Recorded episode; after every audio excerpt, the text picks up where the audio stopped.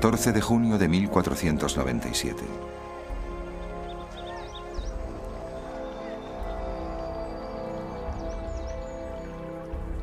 El cadáver mutilado de un joven apuesto apareció flotando en el río Tíber. Su nombre era Juan Borgia. El hecho de que este cuerpo se descubriera en el Tíber, un oscuro depósito de justicia violenta, era normal.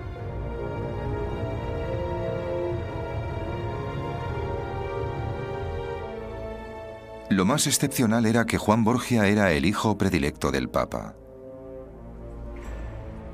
El misterio de su asesinato todavía hoy en día intriga a los investigadores. Fue una represalia contra el mandato terrorífico del Papa llevada a cabo por alguien que temía la picadura mortal del veneno de los Borgia.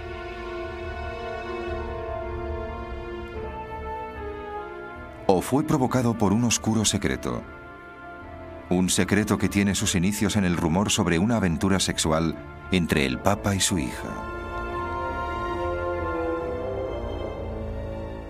El asesinato de Juan Borgia solo es un episodio de una serie llena de traición, veneno, incesto y misterio.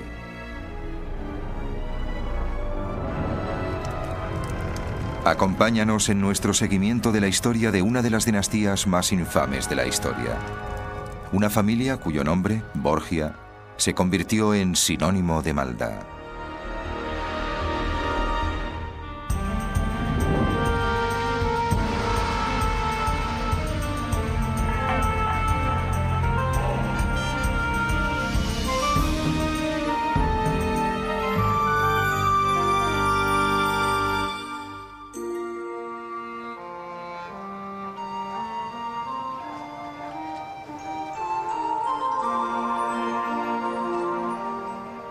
Siglo XV, en la cúspide del Renacimiento italiano, durante el florecer de las artes, pintura, arquitectura, escultura, música y literatura.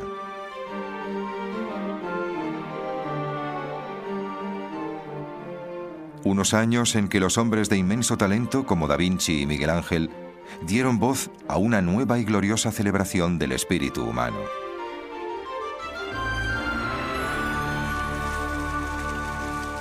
Una familia conseguiría dominar la vida cultural de esta época.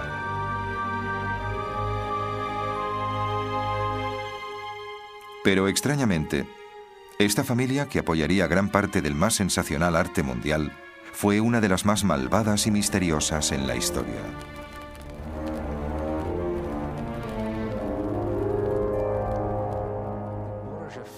La familia Borgia se ha convertido en el archisímbolo de la traición, la decadencia, la violencia, el asesinato, la lujuria carnal, de cualquier forma de vileza que se pueda imaginar. La reputación de los Borgia en cuanto a depravación casi no tiene precedentes en la historia.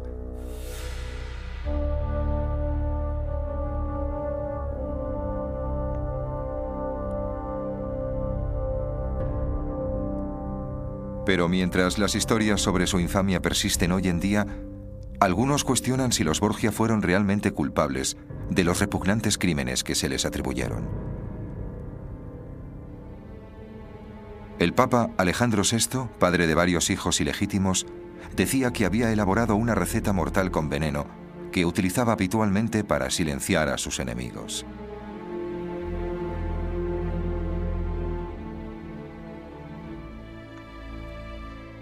Juan, su malhumorado hijo mayor, creía haber ordenado la ejecución de un huésped de la cena por un insulto sin intención.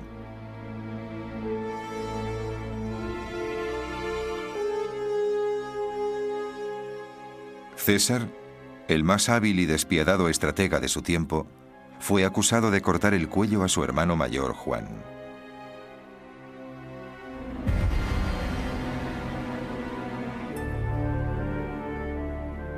Y Lucrecia, una niña de cabello dorado cuya supuesta aventura con su padre, el Papa, conmocionó a la sociedad romana.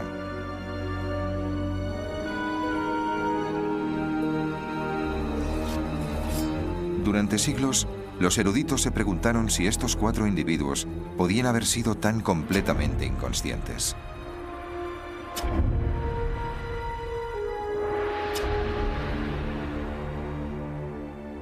Fue en el año 1456, a la edad de 25 años, cuando Alejandro comenzó a escalar hacia el poder en una iglesia corrupta, mediante la compra de su propio nombramiento como cardenal.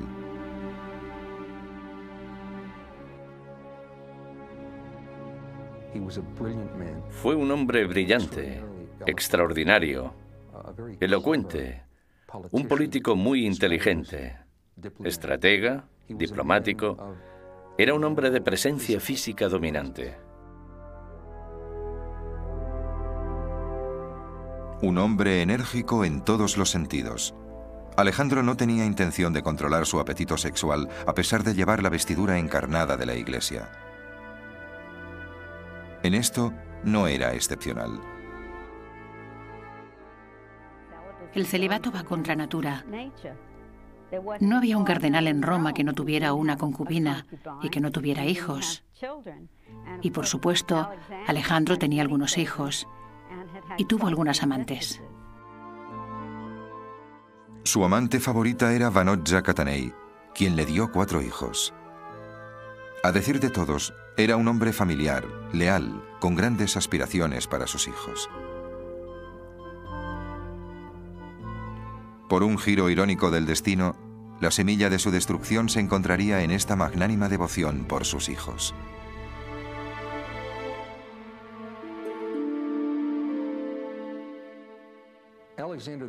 La familia de Alejandro VI significaba todo para él. Amaba a sus hijos profundamente. Todos los historiadores están de acuerdo en esto. Su amor por sus hijos fue tan excesivo que lo condujo a cometer los peores errores. Alejandro decidió que sus hijos debían gozar de todos los beneficios que la riqueza y el poder podían comprar. Cuando eran muy pequeños, los sacó del hogar materno para asegurarles una alta posición social. Esta fue una decisión muy calculada. No se consideró apropiado para Lucrecia ni para cualquiera de sus hermanos que la madre les criara. A la larga, esto no se correspondió con las ambiciones de Alejandro en cuanto a la educación de su familia. Creo que les recordaba la vergüenza de su ilegitimidad, y educados por su padre eran y podían convertirse en legítimos.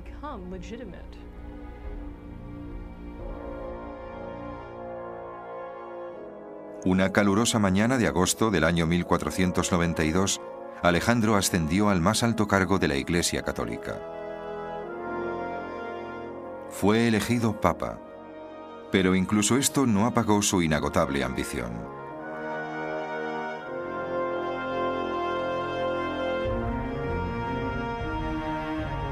La Italia de su tiempo era una confederación poco precisa de ciudades-estado. Ahora que era papa, Alejandro esperaba unificar estos principados enfrentados bajo su control. En efecto, se convertiría en el soberano de la mayor parte de Italia.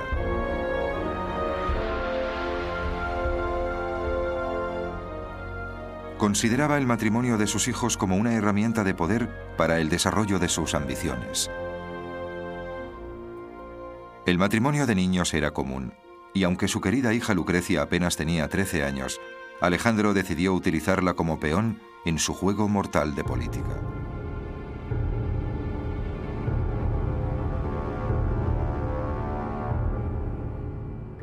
A las chicas se las casaban muy, muy jóvenes. A veces el marido debía esperar antes de tener relaciones sexuales con ellas porque eran demasiado jóvenes, pero esto era normal y por supuesto no tenía nada que ver con el amor. Habitualmente, la primera vez que la chica veía a su marido era el día de la boda.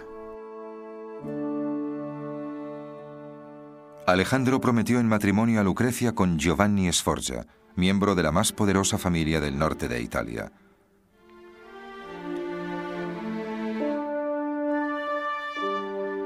La pareja se casó en el Vaticano con toda la pompa y solemnidad de una boda real.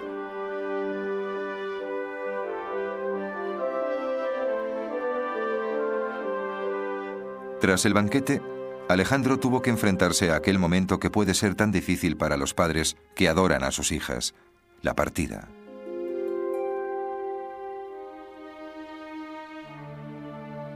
Pero la verdadera naturaleza de la relación entre Alejandro y Lucrecia se convertiría en una fuente de rumores para el pueblo de Roma. Una duda que comenzaría a despertar y a debilitar el reinado de Alejandro, incluso cuando consolidó su poder.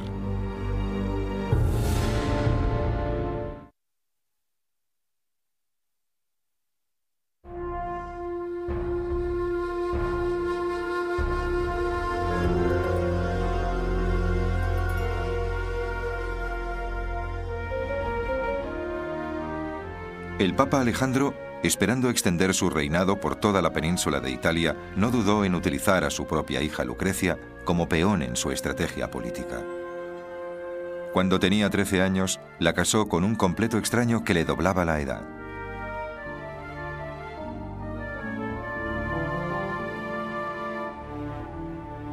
Sin embargo, al ver a Lucrecia recitar sus votos matrimoniales, Alejandro fue invadido por los celos y la nostalgia.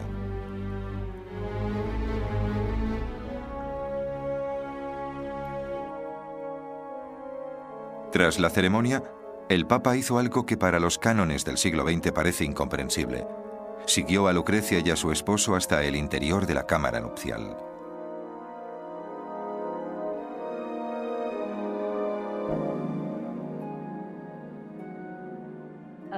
De acuerdo con las principales fuentes, cuando Lucrecia se metió en la cama con Giovanni Sforza, quien era su primer marido, Alejandro estaba allí para asegurarse de que el matrimonio se había consumado. Por supuesto, realmente no les vio, puesto que había una sábana que les cubría. Lo que estaba haciendo era lo que todo padre o familiar hacía. Siempre había alguien presente cuando una pareja joven tenía relaciones sexuales por primera vez. El matrimonio se consideró un contrato legal, sellado y cumplido mediante el primer acto sexual.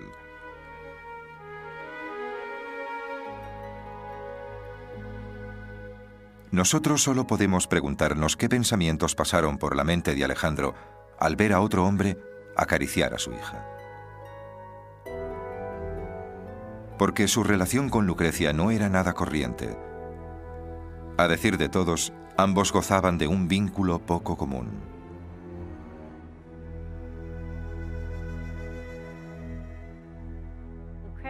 Lucrecia tenía un enorme deseo por complacer a su padre. Alejandro la adoraba y era muy cariñoso con ella. Y por supuesto ella quería que su padre pensara que era maravillosa. Incluso después de que Lucrecia se casara, su vida continuó dominada por su excéntrico padre. Se dice que el Papa dudaba con frecuencia del matrimonio de su hija, de forma que revelaba la verdadera profundidad de sus sentimientos posesivos.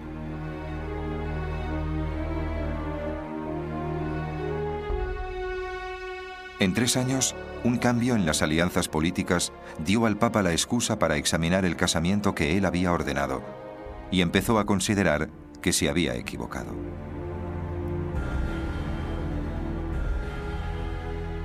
Entonces Giovanni hizo un anuncio crucial. Informó al Papa que se marchaba de Roma, llevándose a Lucrecia con él. Tras determinar que su hija se quedaba a su lado, el Papa dio el primer paso en una secuencia de acontecimientos que finalmente socavarían la estabilidad del régimen de los Borgia. Decidió que el matrimonio de Lucrecia debía ser anulado. ¿Cómo, en una época en que el divorcio se consideraba un acto de blasfemia, sería posible para el Papa disolver el matrimonio de su propia hija? La impotencia era verdaderamente la principal vía que podía provocar una anulación. Si el matrimonio no se había consumado y no se habían tenido hijos, entonces, a los ojos de la Iglesia, no había sido un matrimonio legal. Giovanni Sforza respondió a la profunda acusación insultante de que él era impotente exigiendo la oportunidad de demostrar su virilidad en público. Básicamente, Sforza se ofreció a cumplir sexualmente frente a personas que fueran consideradas cualificadas para ejercer de testigos. Y ya que Alejandro no tenía ninguna intención de demostrar que su hijo era capaz de consumar el matrimonio, el juicio nunca progresó. Entonces, Giovanni Sforza siguió la ofensiva lanzando una escandalosa acusación. Acusó a la familia Borgia de delitos incalificables, incluso de incesto. Afirmó que el padre quería que la hija volviera para seguir con su ilícito vínculo sexual. Si la acusación de incesto era cierta, sigue siendo una de las dudas sin respuesta de la historia. No puedo creerme que los rumores de incesto fueran ciertos. Todo lo que sabemos sobre Alejandro como padre... Quizá tuviera en algún momento pensamientos incestuosos. La mayoría de los padres los tienen. La mayoría de las hijas también, en un momento u otro. Pero entre pensar y actuar hay un gran abismo. Temiendo que Alejandro le quitara su pequeño feudo, Finalmente Giovanni se volvió atrás y accedió a admitir que verdaderamente era impotente.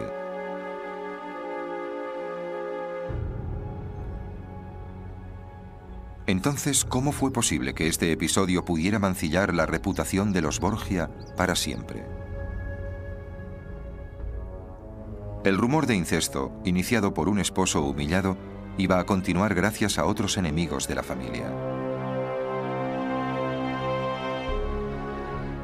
El más destacado entre ellos era Francesco Guicciardini, un historiador preeminente y uno de los hombres más influyentes del Renacimiento.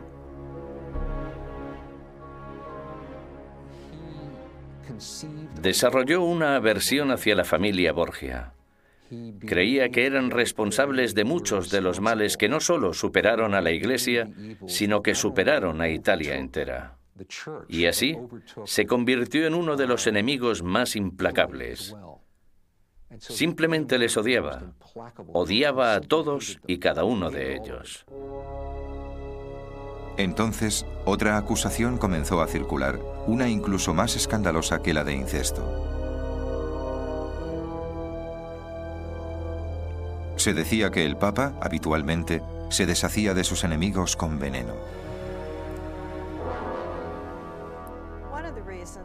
Una de las razones por las que el veneno está tan asociado con los Borgia es que éste permite liquidar a un enemigo o rival sin tener que estar personalmente allí, empuñando la espada o la daga. Era el arma perfecta para el tipo de política artera de la época. Podías estar sonriendo o elogiando a un rival político en la cara, mientras al mismo tiempo sabías que aquella noche su sirviente le iba a poner una jarra de vino que terminaría con su vida. ¿Es posible, como se clamaba, que los Borgia perfeccionaran una receta secreta de veneno? La mayoría de estas historias sobre el veneno de los Borgia, el uso del famoso veneno cantarela, que era el polvo de los Borgia, tal como lo llamaban la mayoría de estas historias, la mayoría de estos envenenamientos nunca podrían haber ocurrido, lo que no significa que la acusación sea totalmente infundada. ¿Por qué la joven y hermosa Lucrecia, más que cualquier otro miembro de la familia, fue la más relacionada con el veneno? La respuesta más posible ofrece la inquietante oportunidad de comprender una actitud que perdura en alguna medida en nuestros tiempos.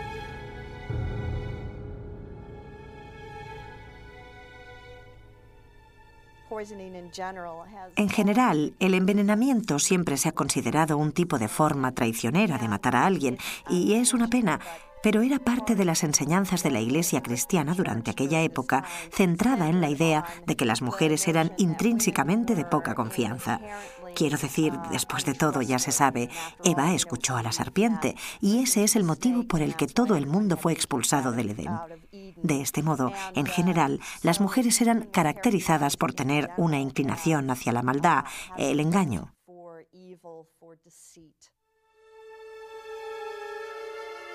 El rumor decía que Lucrecia había desarrollado una forma ingeniosa de suministrar una dosis mortal de veneno a sus enemigos mediante un anillo empapado en arsénico.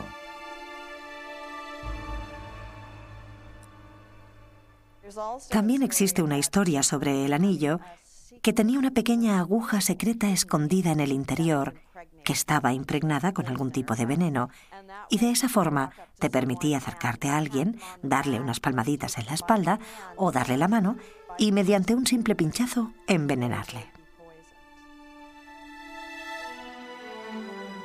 Por muy perjudiciales que fueran aquellos rumores, la dinastía Borgia parecía invencible, pero todo aquello pronto cambiaría.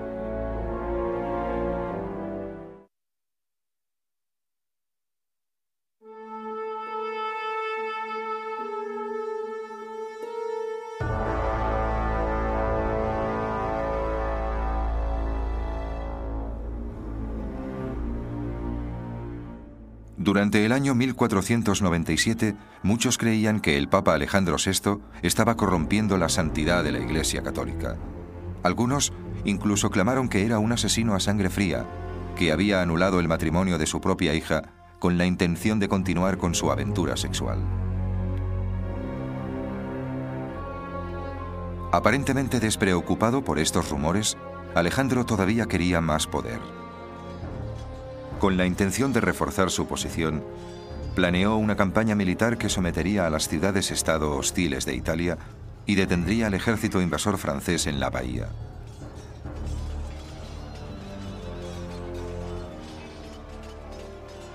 Alejandro pensó que conocía al hombre perfecto para llevar a cabo este ataque. Ordenó volver de España a su hijo predilecto, Juan Borgia.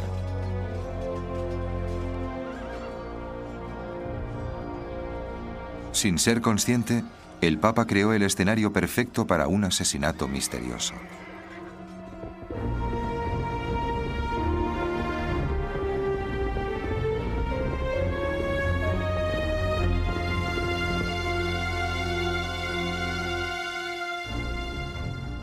El otro hijo de Alejandro, César, quien estaba furioso por el favoritismo que creía que se mostraba hacia su hermano, Ahora estaba seguro de que había sido injustamente pasado por alto para dirigir el ejército de su padre.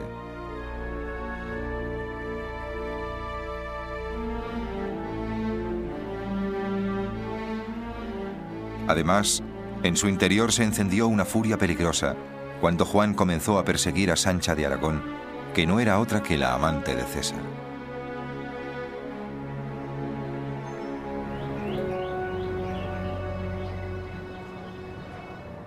Solo unas semanas después del regreso de Juan a Roma, los hermanos cenaron en casa de la madre en la plaza Pizzo di Merlo.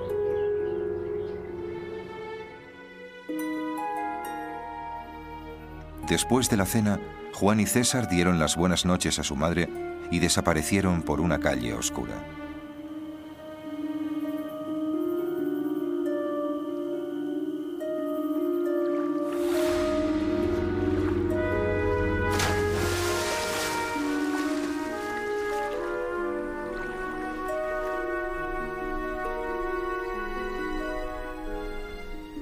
Tarde siguiente, un pescador sacó el cadáver destrozado de Juan del río Tíber.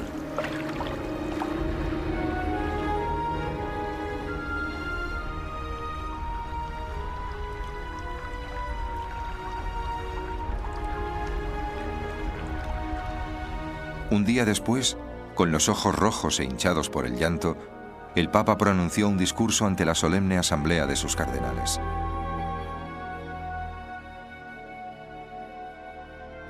El golpe que ha caído sobre nosotros es el más duro que posiblemente podríamos haber sufrido. Amábamos a Juan más que a cualquier otro en el mundo. Podríamos ofrecer hasta siete tiaras para poder llamarlo a la vida. Dios nos ha castigado por nuestros pecados. Papa Alejandro VI, 1497.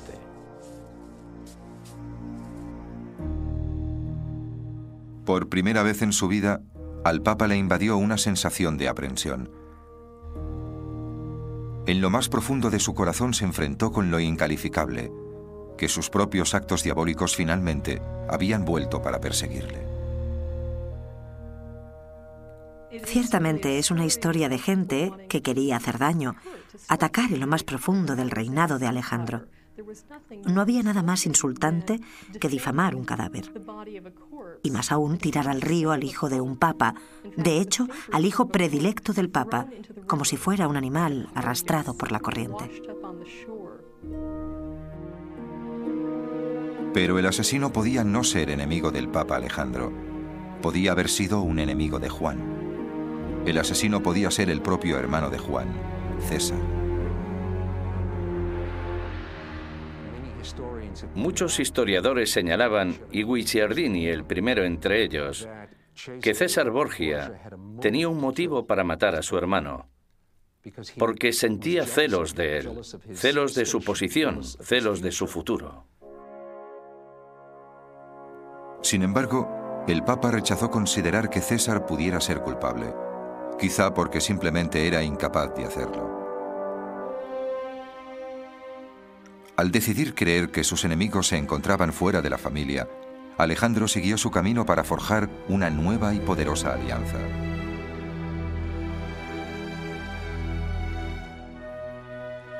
Una vez más consideró que Lucrecia era el medio para consolidar esta alianza. La prometió en matrimonio con Alfonso, el hijo del rey de Nápoles. Era otro matrimonio pactado pero la reacción de Lucrecia al ver a Alfonso se ha descrito como ese milagroso e irresistible fenómeno, conocido como amor a primera vista. Allí estaba aquel joven, que se suponía debía ser increíblemente apuesto. Y además era una persona noble, como creo que fue Lucrecia. Fue como un rayo, así lo llamaron.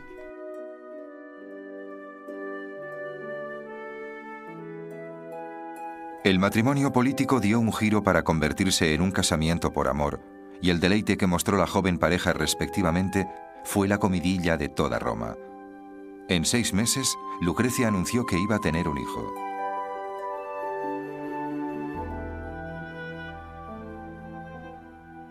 Entonces, una mañana, Alejandro escribió a Lucrecia con noticias terribles.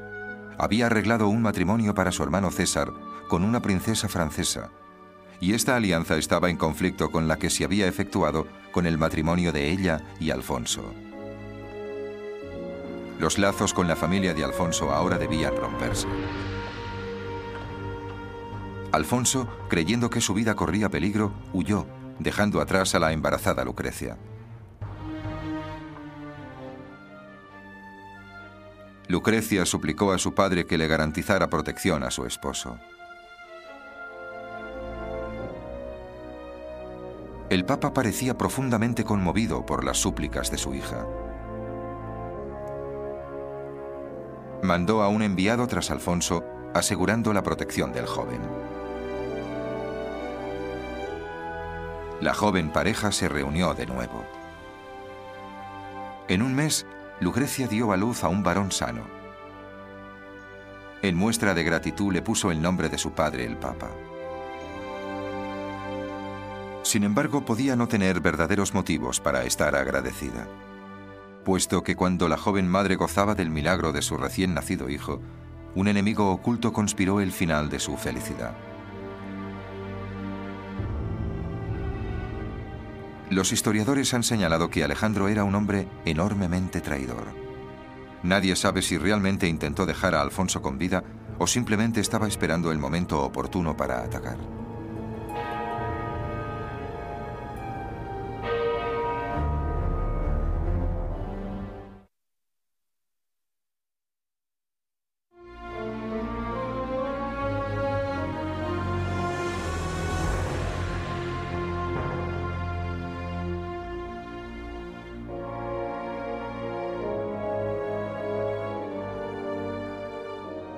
Se ha dicho que el amor posesivo del Papa Alejandro por su hija era la única fuerza poderosa en su vida. Muchos clamaron entonces que Lucrecia había encontrado la felicidad en las manos de otros y que Alejandro estaba atormentado por los celos y la nostalgia.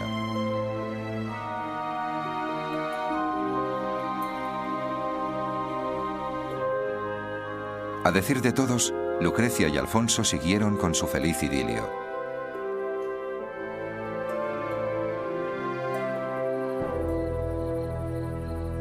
Hasta aquel fatídico verano de 1500.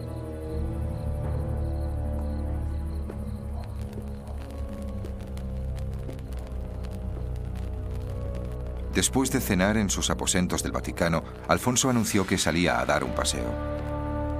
Cuando salió de San Pedro, el más sagrado de los santuarios, no le sorprendió ver a peregrinos durmiendo en las escaleras.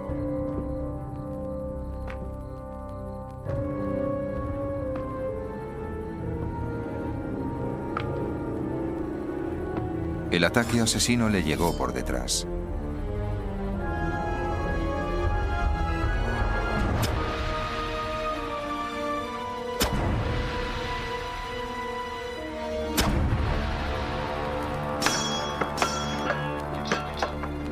Recibió cortes profundos alrededor del cuello y los hombros y la ropa quedó bañada en su propia sangre.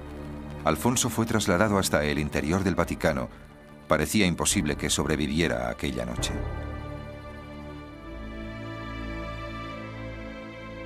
Lucrecia se desmayó al verle. El Papa dispuso protección las 24 horas para defenderse de más ataques por parte de los misteriosos asesinos.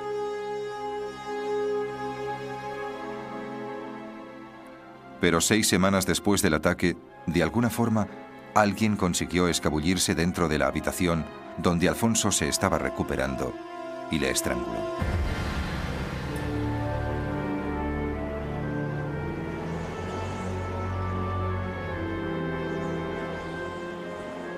Lucrecia estaba deshecha.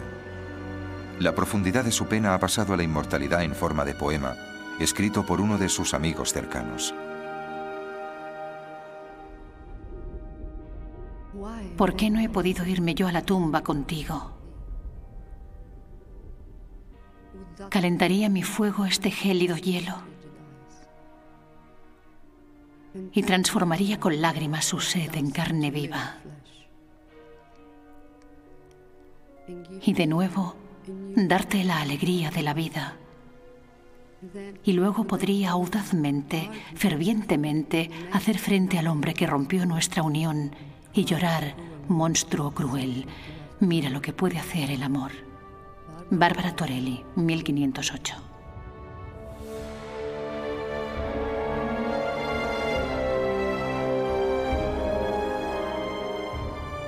Pronto circularon rumores bien fundados por la corte papal que decían que el asesino no era otro que el secuaz de más confianza de César.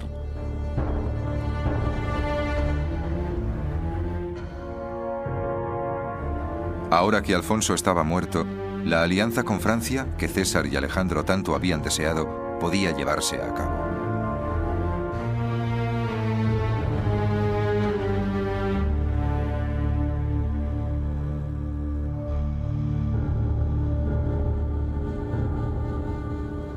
¿Había cumplido César las órdenes de su padre?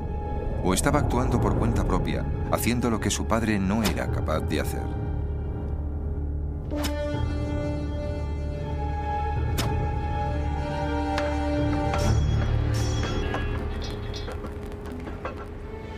En cuanto a Lucrecia, las exigencias de su familia la obligaron a escoger la sangre por encima del matrimonio y tolerar esta tragedia.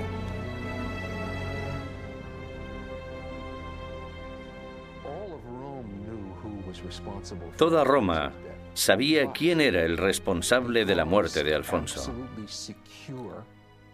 Pero como había una falta absoluta de pruebas, de documentación, Finalmente aceptó el crimen y peor aún, lo olvidó como parte de la dinámica de su familia, en la cual ella siempre seguiría impotente mientras su padre y hermano vivieran. Ella nunca fue más que su peón.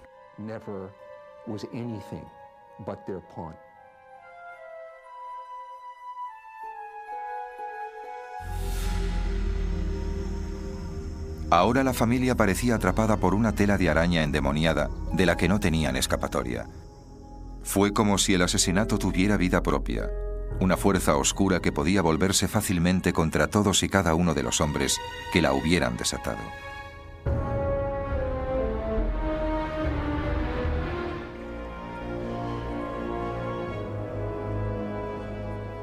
A principios del siglo XVI, la familia Borgia se encontraba muy cerca de realizar su sueño de convertirse en una fuerza poderosa en la política europea.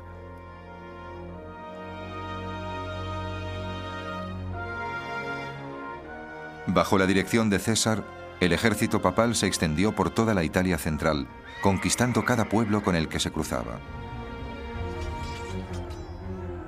De todos los Borgia, César fue el más intensamente recordado. César era un hombre excepcionalmente violento que dio rienda suelta a sus impulsos de venganza.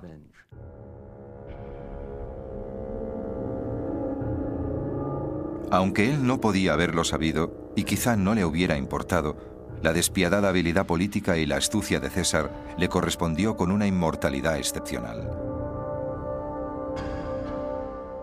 El escritor Nicolás Maquiavelo le tomó como modelo para describir cómo el poder se consigue, se dirige y se utiliza.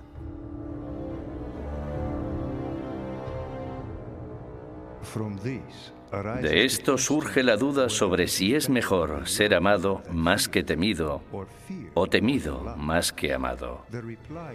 La respuesta es que uno debe ser ambas cosas, temido y amado. Pero como es difícil para ambas ir juntas, es más seguro ser temido que amado. El príncipe, Nicolás Maquiavelo, 1512.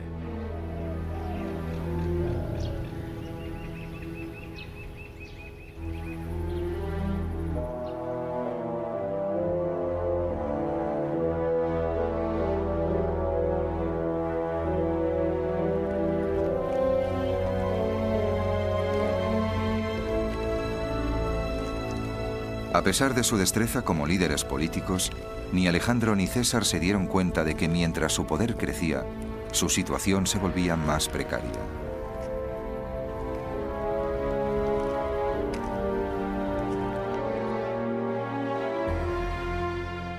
De todas las voces de advertencia a las que deberían haber prestado atención, quizá la más estridente fue la del monje dominico Girolamo Savonarola.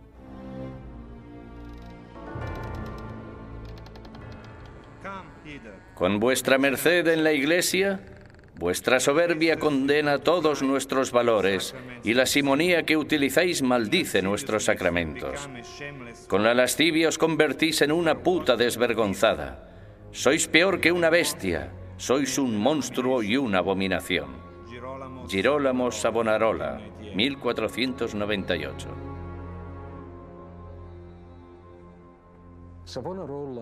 Fundamentalmente, Savonarola apoyaba la reforma de la Iglesia. Fue una de las voces más elocuentes, poderosas y vehementes de Italia. Reivindicaba que la Iglesia debía reformarse para no perder toda su vitalidad espiritual. Pensaba que la familia Borgia eran la personificación de lo que no funcionaba en la Iglesia. Savonarola predijo que se acercaba la destrucción de la Iglesia Católica.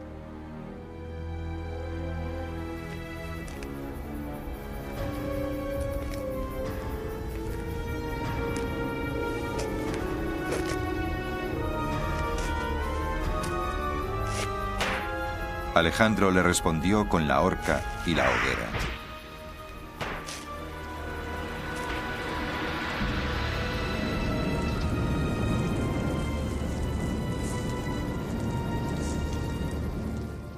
Entonces, en el verano de 1503, después de asistir a una cena informal, Alejandro y su hijo César fueron invadidos por una enfermedad misteriosa.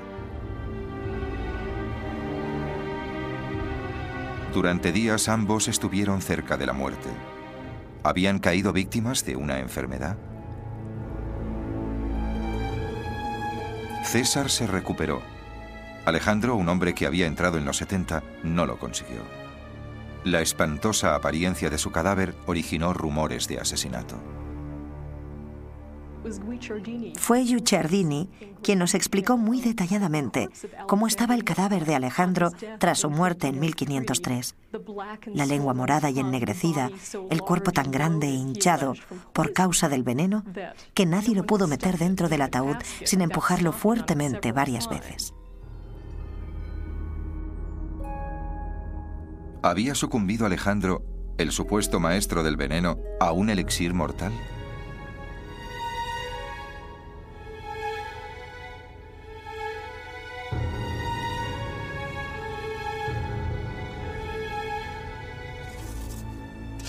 Incluso algunos clamaban que su desaparición fue provocada por un macabro accidente, un intento secreto de matar a un cardenal.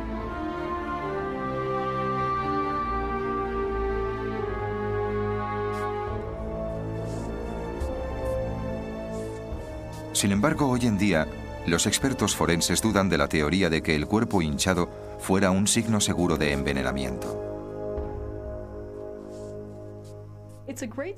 Es una gran historia, pero no concuerda con lo que ahora sabemos sobre el tema.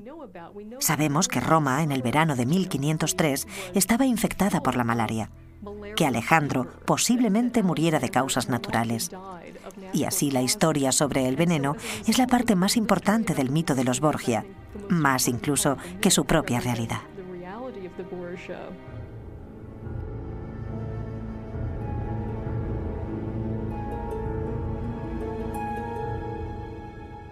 La familia parecía amenazada por una maldición siniestra.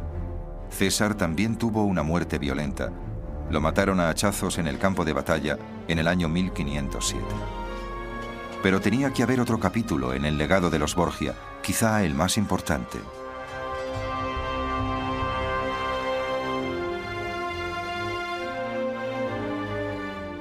Lucrecia todavía estaría viva para presenciar el trascendental acontecimiento cuando en 1517 Martín Lutero clavó su declaración en la puerta de la iglesia de Wittenberg, en Alemania, y empezó la Reforma Protestante.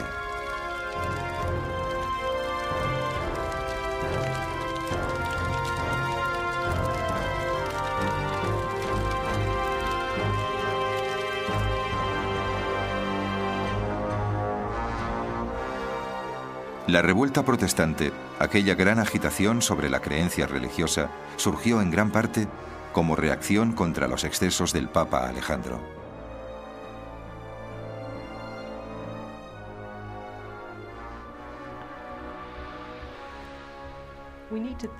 Necesitamos pensar en la crítica del papado de Alejandro y sus desenfrenadas ambiciones, puesto que a la larga fue un eslabón más que alumbró a Martín Lutero en 1517 y a la escisión del cristianismo no muchos años después.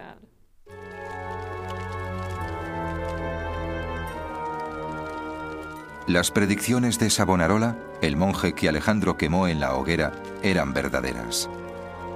La Iglesia Católica se dividió. 500 años después, muchos son conscientes del impacto que los Borgia tuvieron en el transcurso de muchos acontecimientos mundiales. Algo de la leyenda sobre la infamia de los Borgia persiste y nos hace reflexionar acerca de la naturaleza de unos acontecimientos diabólicos que causaron que esta familia se volviera contra su propia carne, reduciendo a cenizas lo que Alejandro había tramado y todo por lo que había soñado.